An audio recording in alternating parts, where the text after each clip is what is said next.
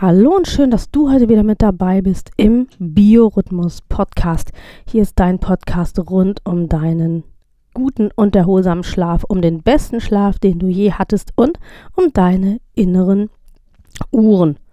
Und der beste Schlaf, den du je hattest, das ist heute ganz besonders unser Thema, denn heute beschäftigen wir uns mit besser leben mit schlafbezogenen Atmungsstörungen. Mein Name ist Nina Schweppe, ich bin chronobiologischer Coach und ich bin hier im Podcast deine Gastgeberin.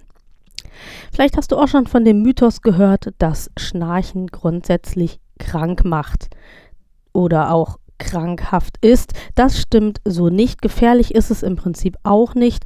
Erst dann, wenn nächtliche Atemaussetzer ähm, hinzukommen, das ist die sogenannte Schlafapnoe. Eine Apnoe ist eine Stille, Windstille sozusagen.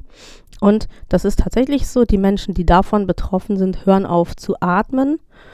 Und äh, über ziemlich lange permanent ergeben sich äh, Sauerstoffunterversorgungen im Gehirn und das ist auf Dauer hochgradig ungesund.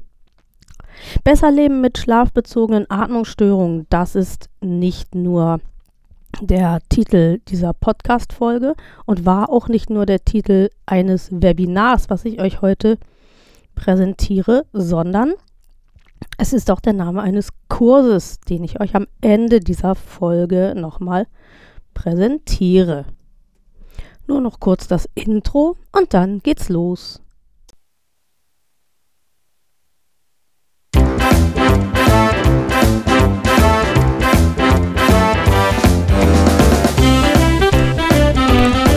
Biorhythmus.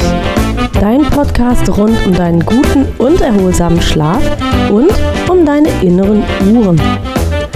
Suchst du den Schlüssel zu mehr Energie und Lebensfreude, dann bist du hier genau richtig. Hier erfährst du alles für ein besseres Leben mit deinem eigenen Biorhythmus.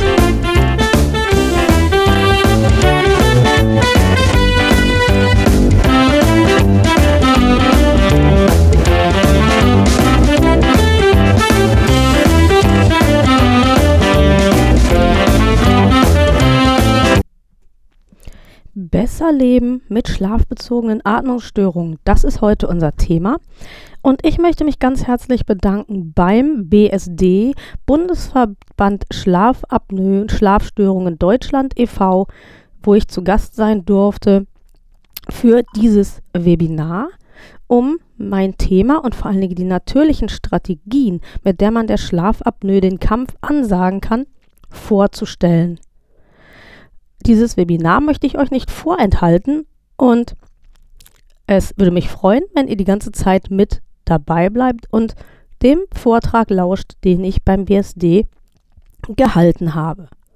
Und im Anschluss erzähle ich dann nochmal kurz, wie das alles ist mit dem Kurs Besser Leben mit schlafbezogenen Atmungsstörungen.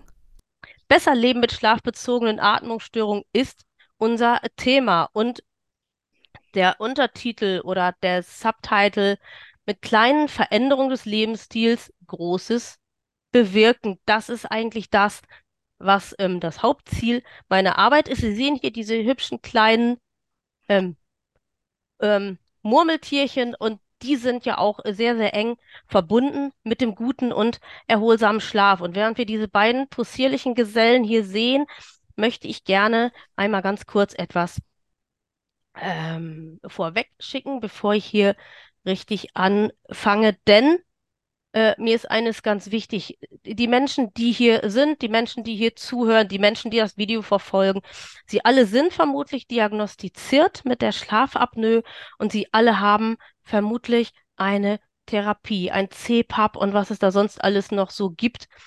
Und ich möchte vorweg schicken, äh, weil mir das ganz, ganz wichtig ist. Die Therapie ist gut und richtig und wichtig. Und worum es hier in meiner Arbeit heute geht, ist nicht, ich mache Ihnen mit natürlichen Strategien die Schlafapnoe weg. Das geht nicht. Diese Schlaferkrankungen begleiten uns, also mich meine und Sie ihre durch das ganze Leben. Aber was wir tun können, ist, dass wir ähm, den Erfolg unserer Therapie boostern. Und wenn wir merken, dass wir die Therapie, von der Therapie mehr Nutzen haben, dann erhöht sich auch die Compliance. Das heißt, mit mehr Disziplin und mit mehr Ausdauer, auch wenn es nachts manchmal beschwerlich ist, werden sie und können sie ihre ähm, Atemtherapie nutzen, weil ihnen das natürlich auch hilft, ähm, am Tag agiler, energiegeladener, äh, fitter, äh, äh, mit mehr Lust am Leben einfach den Alltag zu meistern. Und ich glaube, das ist ein Punkt, der äh, ganz wichtig ist. Aber dazu gehört eben das Zusammenspiel der eigentlichen Therapie, also das, was die Schulmedizin kann, und dann die von mir immer wieder gezeigten und propagierten natürlichen Strategien. Besser leben mit dem eigenen Biorhythmus, das ist das Credo meines kleinen und feinen Unternehmens und ähm, wie diese natürlichen Strategien aussehen, da geht es nachher um äh, Routine, da geht es um Schlafhygiene, da geht es um Licht, da geht es um Bewegung, da geht es um ganz, ganz viele unterschiedliche Faktoren, die am Ende des Tages wie in einem Uhrwerk jedes kleine Rädchen eins ins andere greifen und dann dafür sorgen, dass wir uns trotz Erkrankung, denn ich habe es gesagt, wir bleiben krank, wir werden nicht über Nacht gesund, aber wir können unsere Erkrankungen besser in Schach halten, wir können ihnen die Stirn bieten und wir, wir können etwas tun gegen die negativen Begleiterscheinungen unserer Erkrankungen. Und ich weiß, dass meine Thematik mit sehr, sehr viel Skepsis betrachtet wird da draußen und der eine oder die andere von Ihnen hat da bestimmt auch Vorbehalte, aber vielleicht kann ich Sie heute neugierig machen und kann ein bisschen davon zerstreuen. Ähm, was bringt die Nutzung natürlicher Strategien im Zusammenhang mit der Schlafapnoe? Das habe ich eben ja schon angedeutet. Ähm, ähm, sie profitieren eben stärker von der CPAP-Therapie, weil sie sich durch die Anwendung der natürlichen Strategien äh, einfach strukturierter und eingeordneter fühlen, nicht mehr so lost in diesem Chaos, was die Schlafapnoe äh, verursacht. Sie fühlen sich am Tag kräftiger, energiegeladener, fitter. Ähm, Tagesmüdigkeit ist immer ein großes Thema, nicht nur bei Ihrer Erkrankung, sondern auch bei meiner. Ich bin betroffen von einer zirkadianen Schlaf-Wachrhythmusstörung. Das heißt, mein Körper weiß mitunter nicht, ob Tag oder Nacht ist und will am Tag schlafen und in der Nacht wach sein. Und mh, hm, ich habe mit den natürlichen Strategien dafür gesorgt, die Krankheit besser in Schach halten zu können. Und das schaffen sie auch und können sie auch. Ähm, und sie werden davon den Benefit haben, dass sie einfach in Beruf und Alltag ja, merken, dass sie leistungsfähiger sind. Sie müssen sich nicht mehr rechtfertigen, sie müssen sich nicht mehr äh, entschuldigen für irgendwelche Defizite. Und das ist ja ein äh, Ziel, was man unbedingt haben darf, finde ich, weil niemand sollte sich abfinden mit einer Erkrankung und äh, mit äh, den Nebenwirkungen, die eine Erkrankung so mit sich bietet. Ähm, die Schlafapnoe hat ja den großen Nachteil, dass sie ähm, durch die nächtlichen Atemaussetzer dafür sorgt, dass die Schlafarchitektur, die wir nachher noch kurz sehen, dass die gestört wird.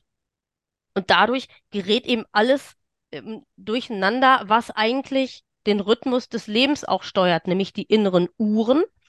Und ähm, äh, alles, was durch die inneren Uhren eigentlich geplant und gesteuert ist, weil ein Leben läuft ja nicht chaotisch vor sich hin. Auch das zeige ich Ihnen gleich nochmal genauer, äh, sondern alles findet wohl geordnet statt und das funktioniert eben nicht mehr, wenn durch die äh, Atemaussetzer und durch die äh, permanenten Erweckreaktionen und so weiter äh, Cortisolpeaks äh, da sind, Stresshormone und so weiter. Und dann funktioniert dies alles nicht mehr und dann sind wir müde, erschöpft, krank und wissen vielleicht manchmal auch gar nicht, wie wir den nächsten Tag überhaupt schaffen sollen. Und da eben geht es jetzt darum, dass wir uns damit äh, mit einem ganz anderen und neuen Blickwinkel beschäftigen. Der Schlaf als Schlüssel zu mehr Energie und Lebensfreude. Das klingt ja erstmal ganz gut und wir alle wissen dass Der Schlaf ist ähm, sehr, sehr wichtig für uns alle. Und man dachte früher, dass er der kleine Bruder des Todes ist. Das klingt ja ganz schrecklich. Gemeint ist aber damit, dass man den Schlaf früher für einen völlig ähm, passiven Zustand gehalten hat, äh, wo eigentlich überhaupt gar nichts passiert. Der Mensch legt sich hin, macht die Augen zu und wacht am nächsten Morgen wieder auf. Und wir sehen aber hier, wir sehen dieses äh, Bild Reise durch die Nacht. Da sehen wir auch, dass das überhaupt gar nicht so ist. Im Schlaf ist nämlich eine ganze Menge los. Ähm, vom kleinen Bruder des Todes kann überhaupt gar keine Rede sein. Und wir werfen hier einen Blick, viele von Ihnen haben das bestimmt schon gesehen, auch im Zuge der Schlafapnoe-Therapie und Diagnostik und so. Aber die Architektur des Schlafes ist ja etwas, was ganz wichtig ist. Wir, das ist nicht zur Strafe, sondern nur zur Übung. Erkläre ich das nochmal kurz. Ähm, wir schlafen ja in verschiedenen Zyklen. Vier bis fünf pro Nacht wären wünschenswert und ganz schön. Aber man sieht schon hier, dass das alles äh, wohlgeordnet äh, stattfindet. Und wir laufen ja vom Einschlafen aus über den Leichtschlaf in den Tiefschlaf, über den REM und Leichtschlaf, wie so auf einer Leiter immer hoch und runter, dann am Ende des Schlafzyklus eine kürzere oder längere Wachphase, um dann wieder in den nächsten Schlafzyklus einzutauchen. Von denen Zyklen dauert jeder etwa 90 Minuten. Das ist so dieses Schlafgrundwissen, ähm, was ich immer gerne mal vermittel, um damit nochmal verstanden wird, was die Schlafapnoe oder andere Schlaferkrankungen denn so tun und wie das denn, ähm, welchen Einfluss das denn hat. Ähm, ähm, eine gute und erholsame Nacht führt immer in einen kraftvollen, energiegeladenen Tag, solange die Schlafarchitektur vernünftig äh, sich darstellt und vernünftig abläuft. Und ähm, ähm, die ähm, Zuordnung sozusagen, die kann man sich so vorstellen, dass in den Tiefschlafphasen, von denen wir ja am Anfang der Nacht ganz, ganz viel haben, später wird das weniger, da findet die hauptsächliche körperliche Regeneration statt. Da wird im Organismus aufgeräumt, da werden äh, äh, äh, alte Zellen ausgespült, Schlackenstoffe ausgewaschen, da wird im lymphatischen System äh, das Gehirn gereinigt und alle möglichen Dinge finden da statt. Und wir brauchen diesen Tiefschlaf, um körperlich fit zu werden. Und für unsere mentale Gesundheit, da geht es dann in der zweiten Nachthälfte weiter, wenn wir mehr äh, REM und Leichtschlaf haben. Da nämlich verarbeiten wir Erlebnisse, äh, wir ähm, räumen in unserer Psyche mal ein bisschen auf, wir reflektieren, äh, wir ordnen Eindrücke ein.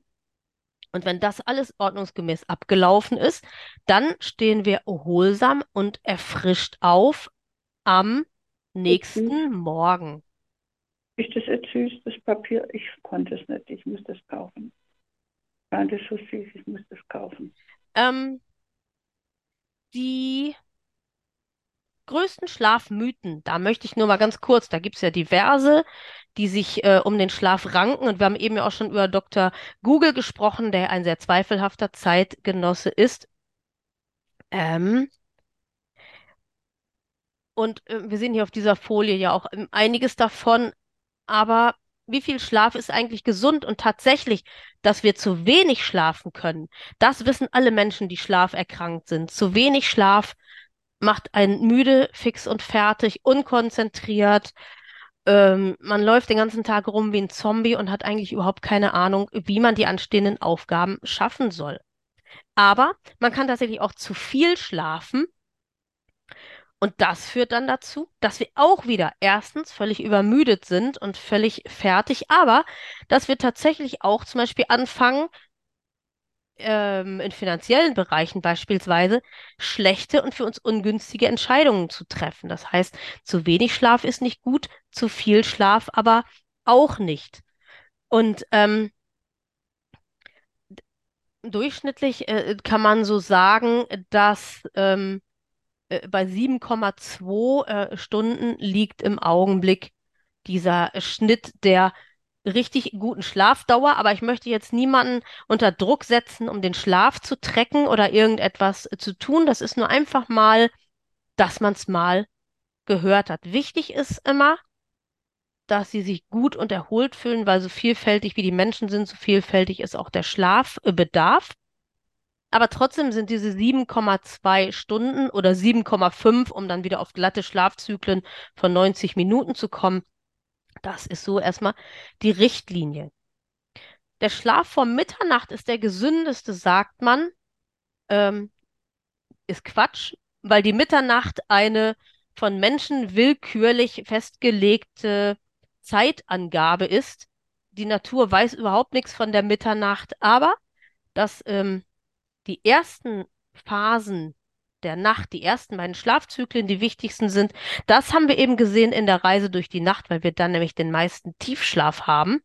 Und was für uns als schlaferkrankte Menschen das Allerwichtigste ist, das ist ähm, dieser, diese körperliche Regeneration, die in den ersten zwei Schlafzyklen vornehmlich stattfindet, nämlich der viele Tiefschlaf. Natürlich brauchen wir auch die mentale Regeneration, äh, aber das äh, äh können wir oft besser ausgleichen als diesen fehlenden äh, Tiefschlaf.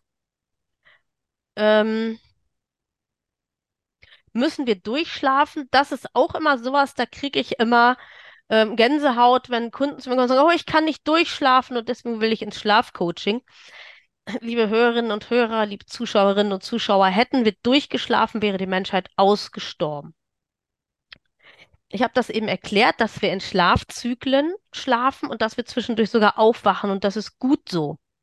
Dieses kurze Aufwachen zwischen den Schlafzyklen bedeutet einen kurzen Umweltcheck, Heute ist der nicht mehr so wichtig, aber äh, damals in der Urzeit, als es einen Haufen marodierende große Saurier und alles Mögliche gab, was die Menschheit bedrohte, da war das wichtig, äh, ab und zu mal aufzuwachen, die Umwelt zu checken, zu wissen, okay, alles ist gut, alles ist friedlich, ich kann weiter schlafen, um dann in den nächsten Schlafzyklus einzutauchen. Und diese Erwartung des Durchschlafens, das ist auch ganz oft etwas, was die Erwartung an eine Therapie gegen, die, gegen eine Schlaferkrankung negativ beeinflussen kann. Wer jetzt einen CPAP hat und sagt, Mann, ich bin aber nachts ja trotzdem andauernd wach, das muss man sich natürlich angucken. Wie oft ist das? Wie lange ist das? Wie viel Schlaf kommt da zusammen? Aber oft ist es auch diese Angst vor diesem, ich habe nicht durchgeschlafen. Und da äh, kann ich ganz klar erstmal Angst und Bedenken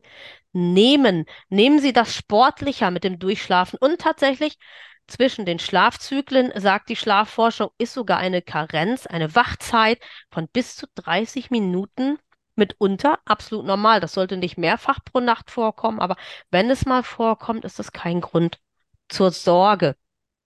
Und der letzte Mythos, der Ihnen wahrscheinlich allen zum Hals raushängt, macht Schnarchen krank? Jein.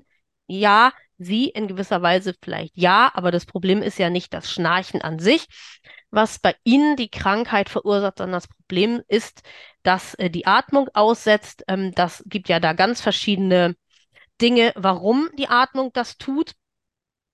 Ähm, da wir hier heute kein, Fach, äh, äh, kein Fachseminar zur Schlafapnoe im eigentlichen Sinne halten, äh, möchte ich da gar nicht weiter drauf eingehen. Das kennen Sie. Aber wichtig ist mir äh, Folgendes. Das Schnarchen ist äh, zwar für den Partner und für Sie vielleicht auch lästig, aber das eigentlich Krankmachende ist nicht das Schnarchen, sondern die Atemaussetzer. Und äh, warum und was das ist, das sehen wir jetzt gleich noch ähm, im Weiteren.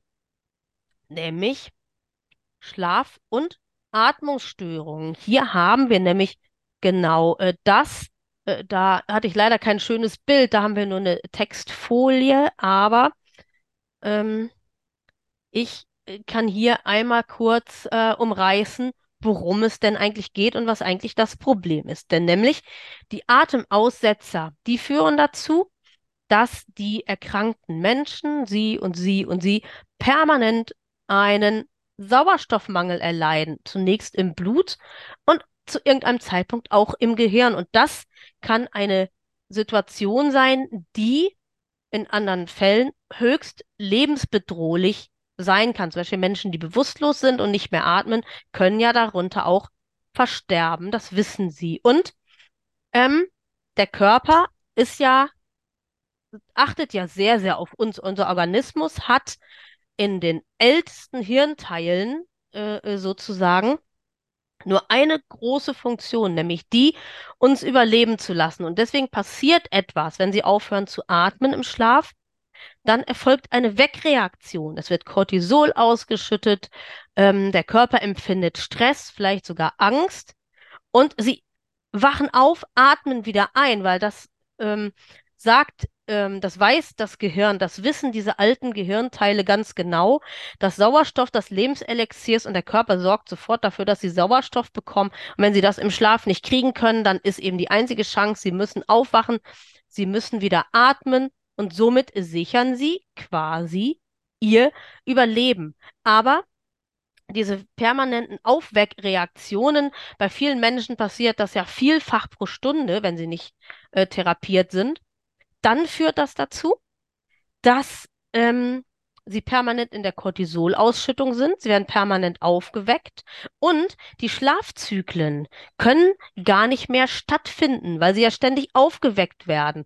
Und für die Regeneration des Körpers ist es unabdingbar, dass diese Schlafzyklen, die wir vorhin auf der Folie gesehen haben, dass die ohne Unterbrechung möglichst ablaufen. Es gibt zwar immer mal auch, das haben Sie vielleicht auf der Folie auch sehen können, wenn Sie ein bisschen fachlich geschultes Auge haben, gibt es natürlich immer die sogenannten Arousals. Das sind so Mini-Aufweckreaktionen, die dafür sorgen, dass auch im ablaufenden Schlafzyklus Dinge korrigiert werden können. Aber eigentlich ähm, sollen die Schlafzyklen mehr oder weniger ohne Unterbrechung stattfinden. Und das ist auch wichtig, weil da kommen wir jetzt nämlich zu dem, was mein absolutes Steckenpferd ist, nämlich die Chronobiologie, die Lehre von den zeitlichen Abläufen im Organismus und die Schlafzyklen, der Schlafzyklus oder der gesamte, die gesamte Schlafarchitektur, das gehört in den großen Bereich der chronobiologischen Abläufe. Und ähm, da haben wir überhaupt gar keinen Einfluss drauf. Das wird in unserem Organismus ohne unser Zutun gesteuert und wenn es unterbrochen wird, dann haben wir ein Problem, denn wir bekommen keine Regeneration und wir fühlen uns äh, krank und hoch belastet.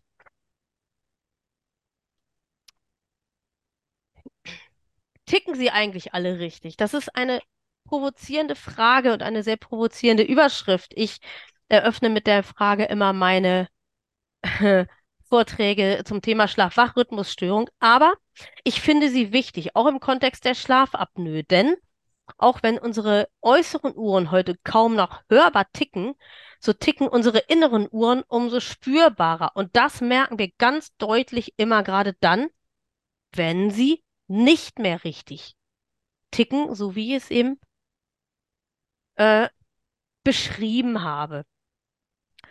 Und wenn Sie an der Schlafapnoe erkrankt sind, dann kann ich mir vorstellen, wenn Sie sich diese Frage so vor Augen halten, dass Sie schon sehr oft das Gefühl hatten, dass Sie nicht richtig ticken oder in Ihnen irgendwas nicht richtig tickt. Ähm, woher wissen wir das eigentlich überhaupt? Wie das alles ticken muss? Woher wissen wir überhaupt von der Existenz unserer inneren Uhren? Und da können Sie mich einmal kurz begleiten in eine kleine ja, was sage ich mal, Ausflugspause in einen kle kleinen Ort in Bayern. Und hier sehen Sie das. Wir befinden uns in Andex. Das ist ein Ort in Oberbayern. Da gibt es das Kloster mit dem berühmten Bier. Aber es gab dort auch, leider gibt es das nicht mehr, den Andexer Bunker.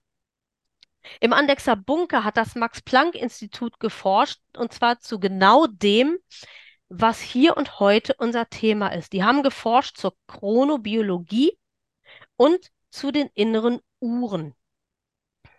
Das äh, fing an Ende der 60er Jahre und endete Anfang der 80er Jahre, wo äh, Jürgen Aschoff und Jürgen Zuley sich da hoch engagiert haben und äh, Erstaunliches herausgefunden haben. Der Versuch im Andexer Bunker lief so ab, dass man dort Menschen eingeladen hat und man hat sie einziehen lassen in diesen Bunker, völlig abgeschnitten von ähm, zeitlichen Informationen. Sie hatten keinen Fernseher, sie hatten kein Telefon, sie hatten kein Radio, sie hatten keine Zeitung, sie hatten keine Nachrichten. Sie wussten also nie, ob Tag oder Nacht ist. Sie konnten aber ihr Leben leben, wie sie es wollten. Viele haben da ihre Studienarbeiten, so Doktorarbeiten und sowas geschrieben oder haben sich irgendwelche Forschungsauszeiten genommen. Und es wurde aber gemessen und protokolliert, was mit diesen Menschen los ist. Wann haben sie gegessen? Wann haben sie geschlafen? Wie hoch war ihre Körpertemperatur? Wann hatten sie Stuhlgang? Äh, und so weiter. Und aus diesen Daten hat man eine ganz wichtige Sache ermittelt, nämlich, und das ist erstmal bahnbrechend äh, äh, und die Basis dieser noch völlig neuen und jungen Wissenschaft, jeder Mensch hat eine innere Uhr, und dass wir einen 24-Stunden-Tag leben, das ist gar nicht selbstverständlich. Denn leben wir abgeschottet von den sogenannten Zeitgebern, was das ist, erkläre ich später.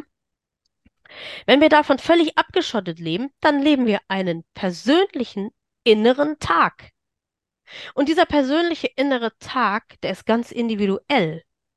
Und darum habe ich auch gesagt, die Mitternacht ist absolute Willkür. Die Menschen haben gesagt, um 0 Uhr ist Mitternacht. Unsere innere Uhr weiß nichts von der Mitternacht, weil nämlich vielleicht Sie einen Tag haben, einen inneren Tag, Ihren persönlichen, der ist 22 Stunden. Ihr Partner hat vielleicht einen Tag, einen inneren persönlichen Tag, der ist 28 Stunden. Ähm, ein anderer Mensch hat einen Tag, der ist 23,5 Stunden. Und wenn wir uns das vorstellen, dass jeder Mensch seinen persönlichen inneren Tag lebt, dann können wir uns auch vorstellen, dass wir früher oder später im absoluten Chaos enden. Und damit ein soziales Zusammenleben überhaupt möglich ist, ist es wichtig, dass die inneren Uhren sich anpassen, und zwar an den äußeren 24-Stunden-Tag. Und der 24-Stunden-Tag, der wird uns angezeigt durch die äußeren Uhren, die früher ja tatsächlich mal getickt haben. Heute tun sie das nicht mehr, aber wir sehen da wenigstens manchmal noch analoge Zeiger, die rund um die Uhr rumlaufen. Und das tun sie 24 Mal am Tag. Ähm, natürlich der 24-Stunden-Tag, der zirkadiane Tag. Zirkadian heißt in etwa der Tag übersetzt. Dieser 24-Stunden-Tag orientiert sich ähm, an Helligkeit und Dunkelheit, also an Tag und Nacht in erster Linie. So ist überhaupt die Menschheit darauf gekommen, zu sagen, wie können wir denn Zeit überhaupt mal in einen Begriff fassen? Und darum hat man sich an diesem 24-Stunden-Tag, ähm, der ja alles Mögliche regelt und der ja alles Mögliche definieren lässt, an dem hat man sich somit orientiert. Und die Anpassung an diesen äh, 24-Stunden-Tag, den schaffen die Menschen nur deshalb, weil sie ähm, sich orientieren können an sogenannten Zeitgebern, ähm, unter anderem am Licht.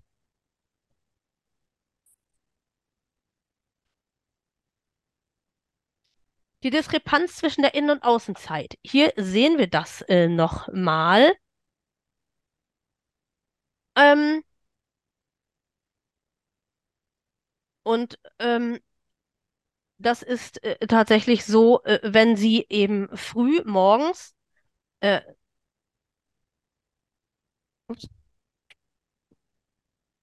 wenn Sie früh morgens mit dem Wecker aufstehen, dann ähm, ist es so, dass Sie hoffentlich auch aufgeweckt in den Tag starten. Wenn wir jetzt ein größeres, äh, eine größere Runde hier hätten, dann würde ich eine Umfrage gemacht haben. Das mache ich bei meinen Live-Vorträgen immer.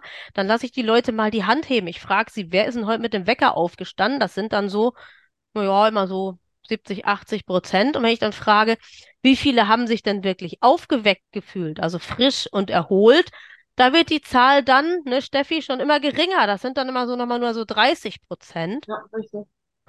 Und daran sehen wir, dass ja irgendwas nicht stimmen kann.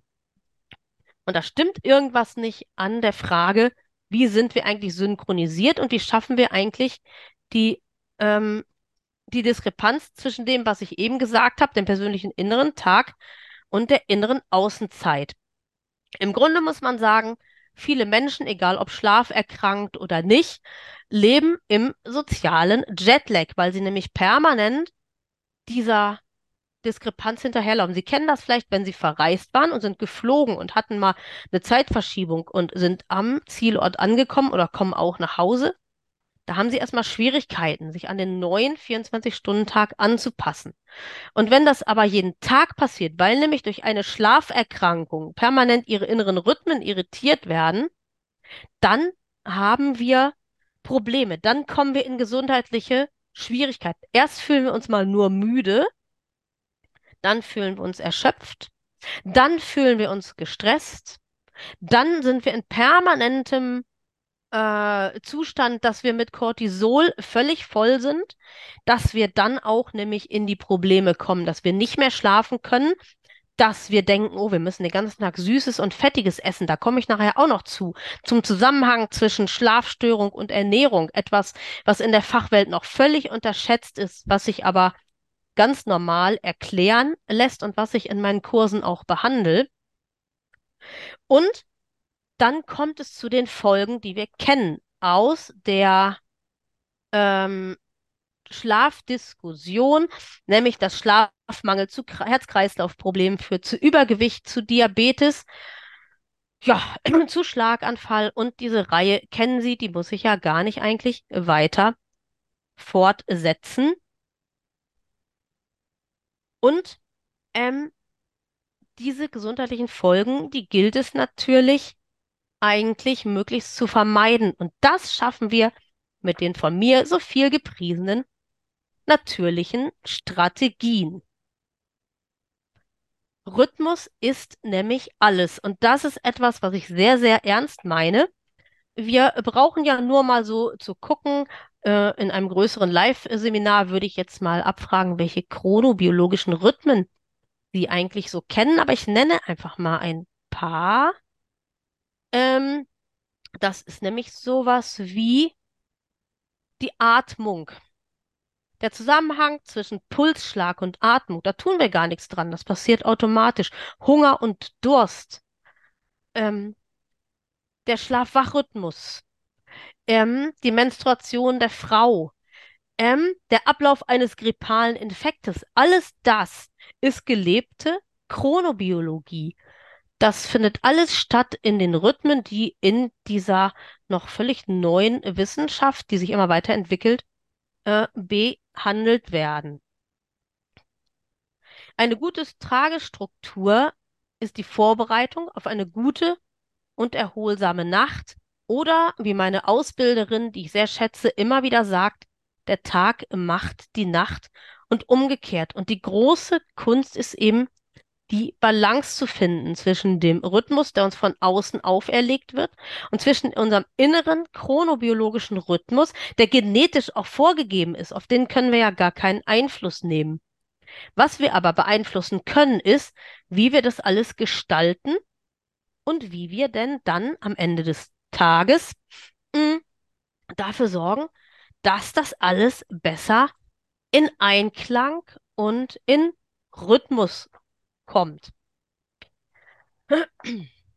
ähm, Zeitgeber, ich habe das Stichwort eben schon genannt. Zeitgeber ist vor allen Dingen für Menschen, die wie ich an der Schlaf zirkadianen Schlafwachstörung leiden, die Vokabel, die die wichtigste ist. Aber ich glaube auch für Schlafapnoiker ist es ein wichtiger Punkt. Und es ist die Basis der Rhythmisierung, äh, die ich eben beschrieben habe. Was sind denn nun Zeitgeber? Eins habe ich eben schon genannt, das Licht. Das Licht, was nämlich in etwa dafür sorgt, dass wir den 24-Stunden-Tag auch leben können. Aber Jetzt gibt es ja ganz viele Einflüsse. Wir sind vielleicht berufstätig und haben Stress im Job. Wir sind vielleicht Rentner. Rentner haben ja nie Zeit. Das wissen Sie alle. Die rennen von dem zu dem und von Termin zu Termin und haben zwar auch viel Spaß am Leben, aber bestimmt auch ein gerütteltes Maß an Stress. Hm.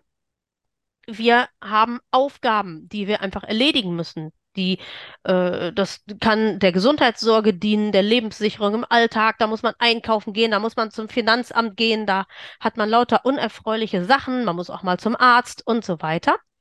Und das alles sollen wir in 24 Stunden schaffen. Und das alles müssen wir durchdenken und müssen wir organisieren. Und ganz oft führt das dazu, dass wir eigentlich nur das im Kopf haben, was wir alles tun müssen. Und eine Zeit lang schafft unser Körper das ganz gut zu sagen, okay, ja, mein Bewohner hat gerade Stress, mein Bewohner ist gerade völlig überfordert, aber das macht nichts, ich gleiche das mal aus. Ich halte meinen Bewohner am 24-Stunden-Tag und somit kann er das alles irgendwie schaffen. Aber irgendwann sagt unser Organismus, oh, ich kann nicht mehr. Oh, ich schaffe nicht mehr. Die chronobiologischen Rhythmen, die ich in festgegebener Reihenfolge einhalten muss, äh, auch einzuhalten. Schaffe ich nicht mehr, kriege ich nicht mehr hin. Jetzt mache ich Folgendes. Ich fange an. Ich lasse einfach Rhythmen irgendwann dann ablaufen, wenn ich denke, dass gerade Zeit dafür ist. Und dann fangen wir an, das körperlich wie psychisch auch zu spüren, weil dann kommen wir in die Erschöpfung, in die Überforderung und haben das Gefühl, wir leben tutto completi im absoluten Chaos. Aber was sind denn nun diese Zeitgeber? Also einmal das Licht der Tag-Nacht-Rhythmus. Aber das Licht kann auch zum Problem werden, nämlich seit der Erfindung des elektrischen Lichtes haben Schlafstörungen und Schlaferkrankungen massiv zugenommen, weil wir nämlich die Nacht zum Tag machen. Wir verwischen den, den Tag-Nacht-Rhythmus, weil wir diesen Wechsel von Tag und Dunkelheit, wie es Natur gegeben ist, gar nicht mehr erleben. Chronobiologisch schlafen wir im Winter eine halbe bis dreiviertel Stunde länger als im Sommer wissen die meisten Menschen gar nicht, weil sie das gar nicht mehr so erleben können. Ähm, was jetzt aber wichtig ist, wenn wir den 24-Stunden-Tag so verwischen, da ähm, müssen wir uns weitere Orientierungsanker schaffen. Orientierungsanker in der Endlosigkeit der Zeit, weil ansonsten äh, läuft unser innerer Tag gegen den äußeren Tag und wir rennen wie im Hamsterrad ähm, zwischen beiden Tagen hin und her und wissen überhaupt nicht mehr, wo uns der Kopf steht. Ähm, und damit ist es wichtig, um nicht in der, in der, im Chaos der Zeit zu versinken, dass wir neben Licht und Dunkelheit, das der stärkste Zeitgeber ist, noch andere Dinge einführen. Zum Beispiel, das kann sowas sein wie regelmäßige Mahlzeiten. Für manche Menschen können das auch soziale Kontakte sein, zum Beispiel immer nach der Tagesschau der Anruf bei Oma. Ne? Oder auch ähm, ähm, die Lieblingssendung im Fernsehen. Was auch ganz wichtig ist, auch Routinen, die wir in den Alltag einbinden, können Zeitgeber sein. Das heißt, wenn Kunden mit mir an ihrer Schlafproblematik arbeiten, entwickle ich mit ihnen so an drei, vier, fünf äh, Punkten des Alltags hm, kleine Sequenzen von Abläufen, die immer in der gleichen Reihenfolge ablaufen. Ist das pedantisch? Vielleicht ein Stück weit, aber es ist notwendig auch, weil nämlich in dem Augenblick, wo zwei, drei Kleinigkeiten immer in der gleichen Abfolge stattfinden, weiß unsere innere Uhr, ach so, das ist offensichtlich der Orientierungsanker für die Mittagszeit. Das ist ganz offensichtlich der Orientierungsanker, dass ich jetzt runterfahren soll, um in die Nachtruhe einzutreten. Diese drei ähm, immer in der gleichen Reihenfolge ablaufenden Dinge am Morgen sind das Signal, um den Tag tatsächlich zu starten. Und darum Zeitgeber äh, haben ähm, auf der einen Seite äh, vielleicht eine gewisse Lästigkeit, auf der anderen Seite haben sie eine große Magie, weil wenn man sie für sich gut nutzt, merkt man plötzlich, dass man ein ganz, ganz anderes Leben führt, weil diese kleinen strukturierenden Elemente schon mal Großes bewirken können. Besser essen mit dem eigenen Biorhythmus. Oh, das ist ein ganz schönes Thema. Und das ist tatsächlich auch in meiner beruflichen Positionierung eines meiner Alleinstellungsmerkmale. Denn es gibt, äh, ich glaube, ich bin die einzige äh, Beraterin ähm, im Augenblick im deutschsprachigen Raum, die das so in der Weise betreibt. Ähm, durch meine gründliche chronobiologische Ausbildung habe ich mir einfach auch überlegt, wie ist denn das mit der Ernährung? Wenn regelmäßige Mahlzeiten als Zeitgeber fungieren können, Dann muss man aber ja auch gucken, was braucht eigentlich der gute und erholsame Schlaf, um seine positive Wirkung überhaupt tun zu können. Wie können wir es mit der Ernährung denn steuern, dass wir äh, am Tag fit und agil sind und aber in der Nacht dafür sorgen, dass unser Körper nicht, wenn er eigentlich schlafen soll, noch große Entgiftungs- und Verdauungsarbeit leistet, sondern dass dann die Verdauungsorgane, das ist nämlich immer nachts gegen 0 Uhr, auch mal in ihre verdiente Ruhepause gehen können und damit ihr zum Beispiel die Leber und die Nieren sich auch mal, dann, wenn es Zeit dafür ist, richtig gut ausruhen können. Und da bin ich auf sehr, sehr spannende Zusammenhänge gestoßen, dass nämlich einmal die Frage, was esse ich eigentlich wann, ganz entscheidend ist. Und dann ist noch etwas ganz anderes wichtig, nämlich der Zusammenhang zwischen schlechtem Schlaf und einer Erkrankung, wie zum Beispiel der Schlafapnoe. Denn allzu oft ähm, geht diese Erkrankung ja mit Übergewicht einher. Und falls Sie sich immer schon mal gewundert haben, warum Sie Diäten machen und Diäten machen und Diäten machen und trotzdem nicht abnehmen, da würden Sie sich wundern, wenn Sie zu mir in die Ernährungsberatung kommen, wenn ich Sie als erstes Mal frage, sind Sie denn mit dem CPAP gut eingestellt? Wie lange pro Nacht benutzen Sie das denn? Wie ist es denn um Ihre Atemaussetzer bestellt? Und Sie werden mich fragen, was hat denn das alles mit meiner Ernährung zu tun? Und ich sage Ihnen jetzt die Lösung. Und das wird Sie vielleicht auch ein Stück weit erleichtern, vielleicht auch ein Stück weit frustrierend, weiß ich noch nicht so genau. Aber wenn der Schlaf schlecht ist und die Regeneration bei Nacht fehlt, dann haben wir am Tag einen erhöhten Energiebedarf. Und dieser erhöhte Energiebedarf, der drückt sich aus in Appetit auf Süßes und Fettiges. Und wenn Sie Ernährungssendungen sehen, dann sehen Sie immer, das ist aber das Schlimmste. Süßigkeiten sind so böse, weil die Mischung, die Kombination aus Zucker und Fett nämlich genau das ist, was unsere Fettzellen zum Wachsen bringt und was sofort, das immer wieder zitierte Hüftgold, also sofort sich auf die Hüften legt, ein Stück weit auch unseren Energiebedarf befriedigt, aber hauptsächlich die Energiedepots füllt.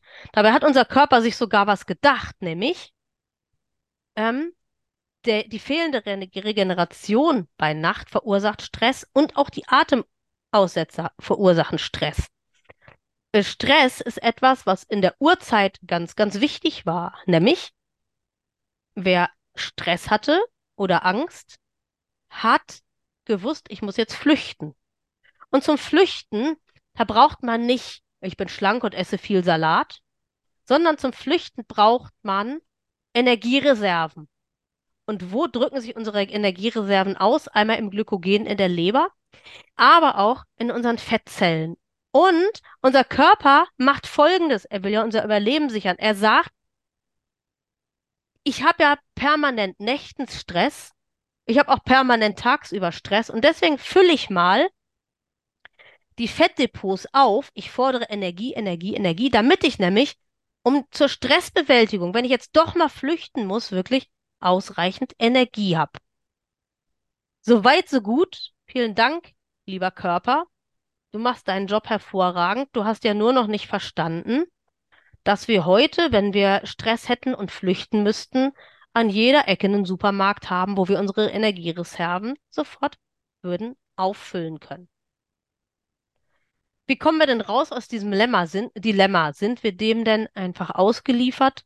Gott sei Dank. Nein, das sind wir nicht sondern wir können dagegen etwas tun, nämlich wir können unserer Schlaferkrankung mit natürlichen Strategien die Stirn bieten und wir können dadurch auch unser Essverhalten verbessern. Und jetzt kommt für Sie eigentlich die große Überraschung, weil ich möchte Ihnen auch ganz kurz vorstellen, wie ich Essen im Kontext einer Schlaferkrankung begreife, weil Sie oder sie oder sie waren vielleicht auch schon mal bei einer Ernährungsberatung und da wurde ihr Body Mass Index festgestellt, der, wie ich befürchte, viel zu hoch war.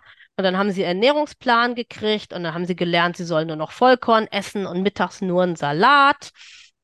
Und sie haben gemerkt, dass das alles nicht funktioniert und dass sie das alles nicht schaffen. Und da bin ich völlig bei ihnen. das schaffen sie auch so erstmal nicht.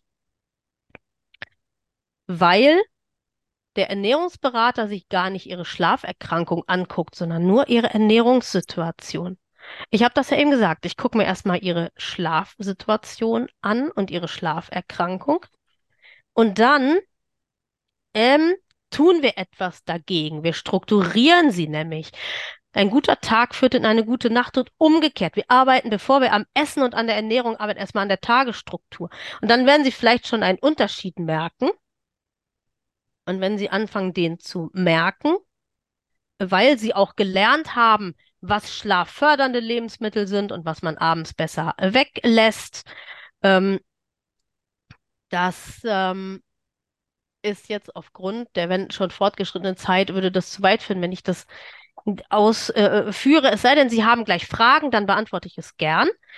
Aber, also, wenn wir das alles gelernt haben, dann kommen wir zu einem Punkt, wo wir auch lernen, mit unserem Körper in Kontakt wieder zu treten, weil nämlich sich der Stress durch die Schlaferkrankung verbessert, die Compliance zu ihrem Therapiegerät verbessert sich und dann kriegen sie von ihrem Körper auf einmal wieder Signale. Ihr Körper sagt zu ihnen, äh, ich bräuchte jetzt Energie. Oder er sagt an irgendeiner Stelle, weil nämlich schnell stellen sich auch Gewohnheiten ein, weißt du, lieber Bewohner, an dieser Stelle brauche ich eher keine Energie. Ich möchte lieber Eiweiß.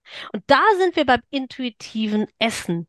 Das intuitive Essen ist verschrien als Essmethode, wo die Menschen einfach rund um sich zufressen und ähm, ähm, sich wundern, äh, warum sie dabei nicht abnehmen. Äh, ich äh, kann aus eigener Erfahrung sagen, dass es anders ist. Nämlich, je mehr sie mit sich und ihrem Körper in Kontakt kommen und je mehr sie lernen, auf ihren Organismus zu hören, ähm, wann er Bewegung braucht, wann er Licht braucht und wann er auch eben welche Nahrungsmittel braucht, umso mehr haben sie auch ein gutes Gesundheits- bzw. in unserem Fall Krankheitsmanagement. Das intuitive Essen ist nicht ein Freibrief für ich esse, wann ich will und wann, wann es mir passt und was mir dann passt. Also in Wirklichkeit schon. Aber wir Eingeweihten wissen, dass wir eben vorher unseren Körper gefragt haben, was er denn haben will. Das klingt jetzt irgendwie blumig, und psychologisch irgendwie abgedreht. Und äh, wenn Sie wüssten, dass ich von meiner Grundausbildung her Sozialpädagogin bin, da wird der eine oder andere die Schulter zucken und sagen, na typisch. Aber ich kann Sie nur einladen. Probieren Sie es aus. Lassen Sie zu, dass ich Sie begleite und dass ich Ihnen das beibringe, weil ich aus eigener Erfahrung sagen kann, seitdem ich erstens mal gelernt habe, mich zu rhythmisieren und zweitens auch intuitiv zu essen, fühle ich mich drittens fitter gesünder und stärker und ich habe die Therapie gegen meine eigene Schlaferkrankung, sozusagen den Begriff kennen Sie aus der Corona-Impfung, geboostert.